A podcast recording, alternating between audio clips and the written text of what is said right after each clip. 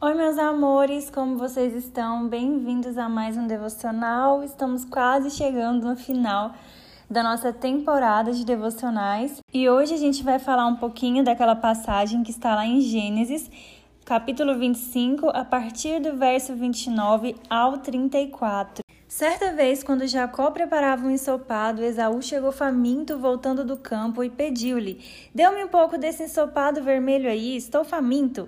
Por isso também foi chamado Edom. Respondeu-lhe Jacó: Venda-me primeiro o seu direito de filho mais velho, disse Esaú.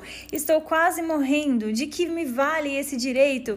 Jacó, porém, insistiu: Jure primeiro. Então ele fez um juramento, vendendo o seu direito de filho mais velho a Jacó. Então Jacó serviu serviu a Esaú pão com ensopado de lentilhas. Ele comeu e bebeu, levantou-se e se foi.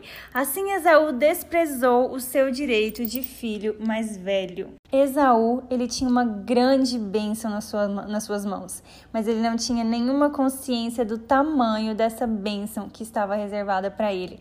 Assim como acontece com muitos de nós que nem sempre conseguimos enxergar a extensão dos planos de Deus para nossas vidas. Certo dia, Esaú volta do seu trabalho cansado, com muita fome, encontra seu irmão com um prato delicioso de lentilhas e no calor da emoção ele faz uma escolha errada.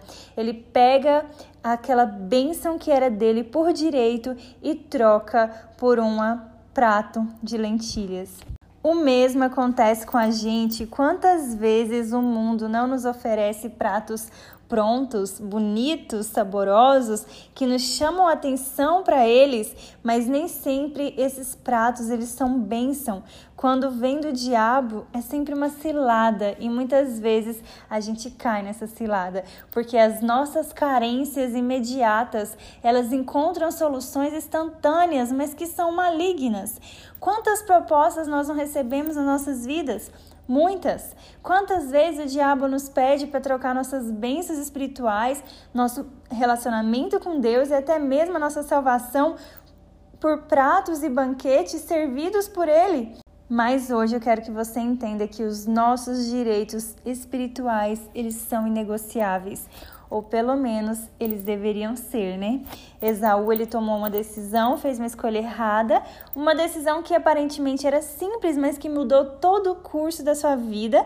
E quantas vezes a gente não age como Esaú, trocando as bênçãos de Deus por pratos do inimigo?